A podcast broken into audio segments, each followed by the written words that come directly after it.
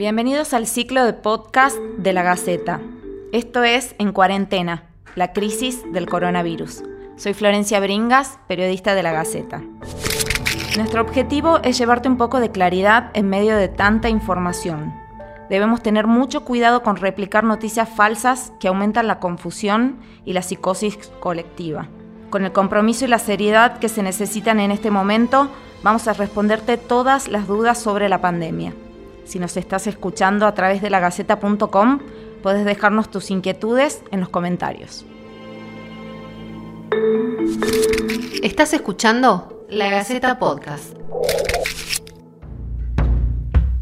Ahora vamos a hablar con Noemi Córdoba, o Nuni, como la conocen todos. Ella es fundadora de Alas Solidarias, que es una organización sin fines de lucro cuyos integrantes hacen rondas de comida por las noches. Es decir, ellos cocinan y entregan platos de comida a las personas en situación de calle en San Miguel de Tucumán.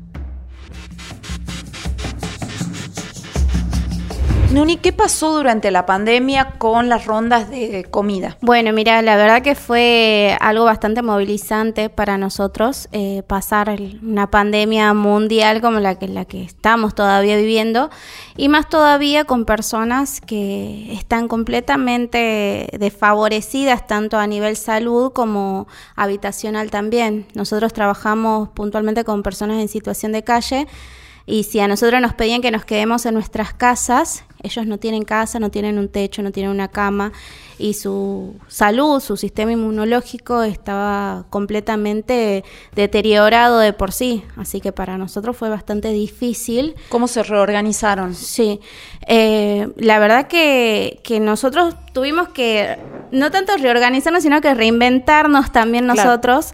Em, comenzamos a ver la, posibilidad de seguir con las rondas porque no queríamos dejarlos solos, eh, sabíamos que estaban desprotegidos y siempre estuvimos para ellos, siempre los estuvimos ayudando y no los íbamos a dejar, así que comenzamos a salir con las medidas preventivas que nos pedían, con los permisos que nos daba el COE, pero como actividad esencial. Pero nos quedamos solos porque los demás grupos con los que compartimos la misma temática eh, no podían salir, ya que era una actividad esencial solamente para fundaciones. Nosotros somos nuevos como fundación, pero logramos llegar a un acuerdo con unos eh, grupos también, como te comentaba en nuestra temática, y cedimos nuestros permisos para poder amoldarnos, ya no salíamos a repartir la cena, sino el almuerzo, junto a todo lo necesario, tanto los jabones, recordad que también justo comenzaba el problema del dengue, así que teníamos el COVID y el dengue, así que era un doble trabajo o triple poder conseguir por nuestros medios eh, las cosas preventivas que necesitaban ellos también para cuidarse. Claro, cambió mucho, ustedes hacían las rondas nocturnas y en cuanto a la gente, ¿seguían más o menos la misma cantidad, se veían menos y si los controles también influían en ellos, ¿no? Sí, fue bastante feo para ellos porque nosotros estábamos informados, ellos no tienen una tele o una radio en donde informarse, así que de golpe la gente desapareció de las calles, los bares cerraron, las posibles fuentes de comida que ellos tenían se fueron, sumado a que tampoco podían circular, así que la policía los tenía en un constante acecho para poder sacarlos de toda la zona que vendría a ser céntrica para que no se los vea. Así que fue un tema volver a encontrarlos, poder ubicarlos, pedirle al gobierno reunirnos, golpear mil, puertas, mil puertas perdón, para conseguir que se abran los albergues que logramos abrir, pero lamentablemente no fueron como nosotros esperábamos. Los albergues solamente albergaban de 18 a 20 personas, 23 personas. ¿Y, de cuánta gente hablamos que viven en situación de calle? Y en ese momento estábamos arriba de las 200 personas y se abrieron solo tres albergues con esa cantidad, así que el resto quedaba en nuestro cuidado, seguían estando en la calle. Tampoco aceptaban a las personas de tercera edad o las personas que tenían alguna dificultad física o problema de salud, no podían ingresar tampoco. El lugar de las mujeres dejó de ser judicializado, recibían a las mujeres, pero ¿qué pasaba? Si hay una familia, la mamá no va a querer este, separarlo de su papá y su papá no se va a querer separar de su familia, así que se separaron las familias, no aguantaban y volvían a la calle, fue un tema bastante complicado, lo sigue siendo todavía, pero gracias a Dios ahora este, estamos un poquito más regularizados y ya trabajando todos los grupos, digamos, que, asistimos a la gente también ya retomaron sus tareas, así que estamos eh, ahora viendo cómo vamos a seguir. Esto se ve semana a semana para nosotros. ¿Qué historia te acordás durante la pandemia? Eh, ¿Alguna historia cargada de dificultad, no? Seguro que tenés muchas. Sí, la verdad muchas. Pero podría ser la de Salvador. Salvador es un señor de más de 70 años que tampoco tenía, como muchos de los viejos de la calle, que no tenían dónde estar, no podía ir a un albergue, eh, no podía ingresar en ningún lugar. Y bueno, como no teníamos la apertura de nuevos centros de recepción, nuestros voluntarios de Alas abrieron sus casas. Así que Salvador fue a la casa de Mauro, después eh, en Mauro también se recepcionó a Helio, que la mayoría lo debe ubicar. Él, es bastante conocido en la calle, vende saumerios y es eh, bastante una persona muy culta, siempre está con libros, leyendo, la gente le lleva sus libros, tiene su parada en la Salta y em, Santa Fe, en la misma esquina.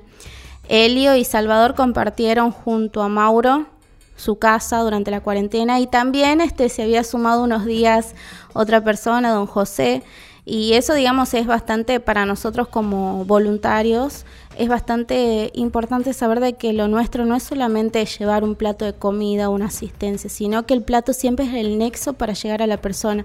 Y más en una situación como la que estamos pasando, y en ese momento era una situación tan delicada para esta persona, para Salvador, el hecho de que Mauro le haya abierto las puertas de su casa fue hermoso para nosotros. Y de ahí siguieron otros voluntarios también hospedando a, a los amigos que estaban sin un lugar en donde poder resguardarse. Así como se sumaron personas que viven en situación de calle, porque el año pasado te hicimos una nota más o menos en esta época, eran unos 145 platos de comida, ahora hablas de unos 200.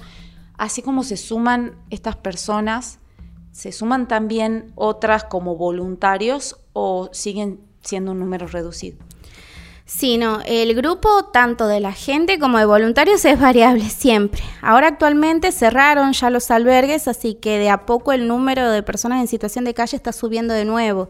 Nosotros en un momento llegamos a tener este un poco más de 100 personas en la calle, pero actualmente está de nuevo subiendo. Nosotros tuvimos ronda en el día de ayer a la noche y nosotros ya estamos arriba de las 150 porciones.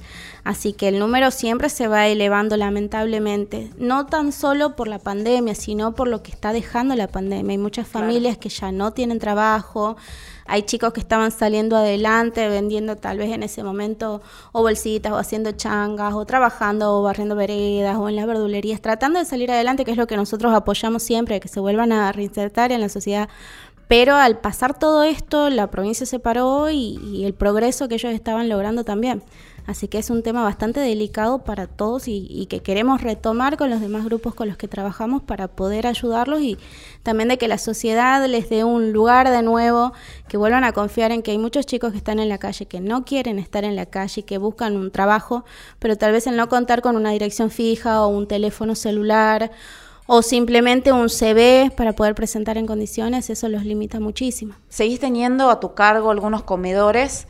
Eh, como los iniciales allá por 2012, 2013, sí. Eh, que vos eh, los inauguraste en nombre también de tu papá, al igual que a las solidarias. ¿Qué rol tienen hoy en estas personas que viven en la calle?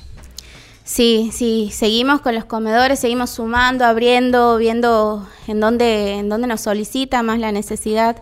En este momento nosotros tuvimos que hacer de, nuestro merendero, el chispita de amor de alas, eh, tuvimos que hacerlo comedor, porque como te estaba comentando, la gente se quedó sin trabajo y no tenían quizás ya para comer y nos lo pedían, nos lo pedían y bueno, tuvimos que abrir otro comedor en el barrio Nicolás Avellaneda 1, en donde se hace una merienda y un almuerzo que es ambulante con los cuidados necesarios y aparte de brindarle también el plato de comida, la merienda a los chicos, que son más de 150 chicos. Este, se les brinda también las medidas preventivas, ya sean alcohol, barbijos, todo lo necesario, digamos, que nosotros veamos que podemos conseguir para ellos, este, se hace. Y así también, digamos, en plena pandemia comenzamos a ayudar en el sifón a una a Fátima, una señora que la verdad hace un trabajo impecable, pero que comenzó a ver el problema de, del barrio que estaba cada vez este, subiendo, subiendo los casos tanto de contagios como de chicos que estaban eh, con su con su flagelo en la droga. Y comenzamos también a ayudar ahí, le damos una mano y se abrió el refugio. Así que en plena pandemia estábamos con una apertura de un comedor nuevo y la apertura del almuerzo o cena del refugio, sumado a la gente de la calle y sumado a las familias que nosotros ya de por sí tenemos fijas a las que le brindamos una ayuda. La verdad que en, plena pandemia nosotros triplicamos el trabajo de Alas. Eh, ¿Cómo te pueden ayudar hoy eh, para estos merenderos y para las rondas? Sí. Y después hablamos de las fiestas. Sí, sí. Nosotros trabajamos eh, muchísimo con nuestras páginas y con las redes sociales. Lamentablemente hasta el momento no contamos con una sede de alas. Esperamos tenerla pronto. Eh, pero eh, tenemos nuestra página, Alas Solidarias Tucumán, o en Instagram, alasolidarias.tucumán. El teléfono que figura eh, en la página está activo, así que se pueden comunicar y nosotros pasamos a retirar su donación. Tenemos también varios proyectos lindos para hacer desde la casa, en familia. Por ejemplo, por ejemplo, pueden cocinar sus porciones de comida o de postre, nosotros pasamos a retirar y las entregamos. Estamos tratando de hacerla muy dinámica para que todos puedan participar, porque consideramos que ALAS es de la sociedad, nosotros trabajamos junto a la sociedad y para la gente que necesita una mano y nosotros queremos ser ese nexo entre la gente que puede ayudar, quizás dar un poquito de lo que tiene a personas que realmente la pasan mal y lo necesitan. ¿Qué estás organizando para las fiestas? Sí, Ahora estamos con un proyecto también bastante lindo junto a los chicos de Ronda Amiga y de Papachando Corazones. Nos unimos y vamos a trabajar con la entrega de cajas de mercadería, cajas navideñas, que preparamos tanto para nuestros amigos en situación de calle, son cajas adecuadas para ellos, como así también hacia las familias que nosotros asistimos durante todo el año. Así que queremos invitarlos a todos a participar, ayudarnos a poder cubrirlos a todos. Sabemos que es una situación excepcional en la que estamos todos como, como sociedad, pero sabemos que entre todos vamos a poder sumar un poquito de cada uno para poder hacerle una fiesta más amena o, o más acorde, darle un poquito de alegría y esperanza para que comencemos bien el año que viene. Muy bien, Nuni, muchísimas gracias y felicitaciones por estar siempre ayudando. Gracias a ustedes por el espacio y los invito a sumarse a ALAS, como cualquier también otra organización, porque hay muchas personas con ganas de ayudar y que necesitan voluntarios. En nuestro caso los necesitamos, tanto voluntarios, voluntarios con movilidad para el merendero, comedor, van a ser bienvenidos. Esto fue La Gaceta Podcast.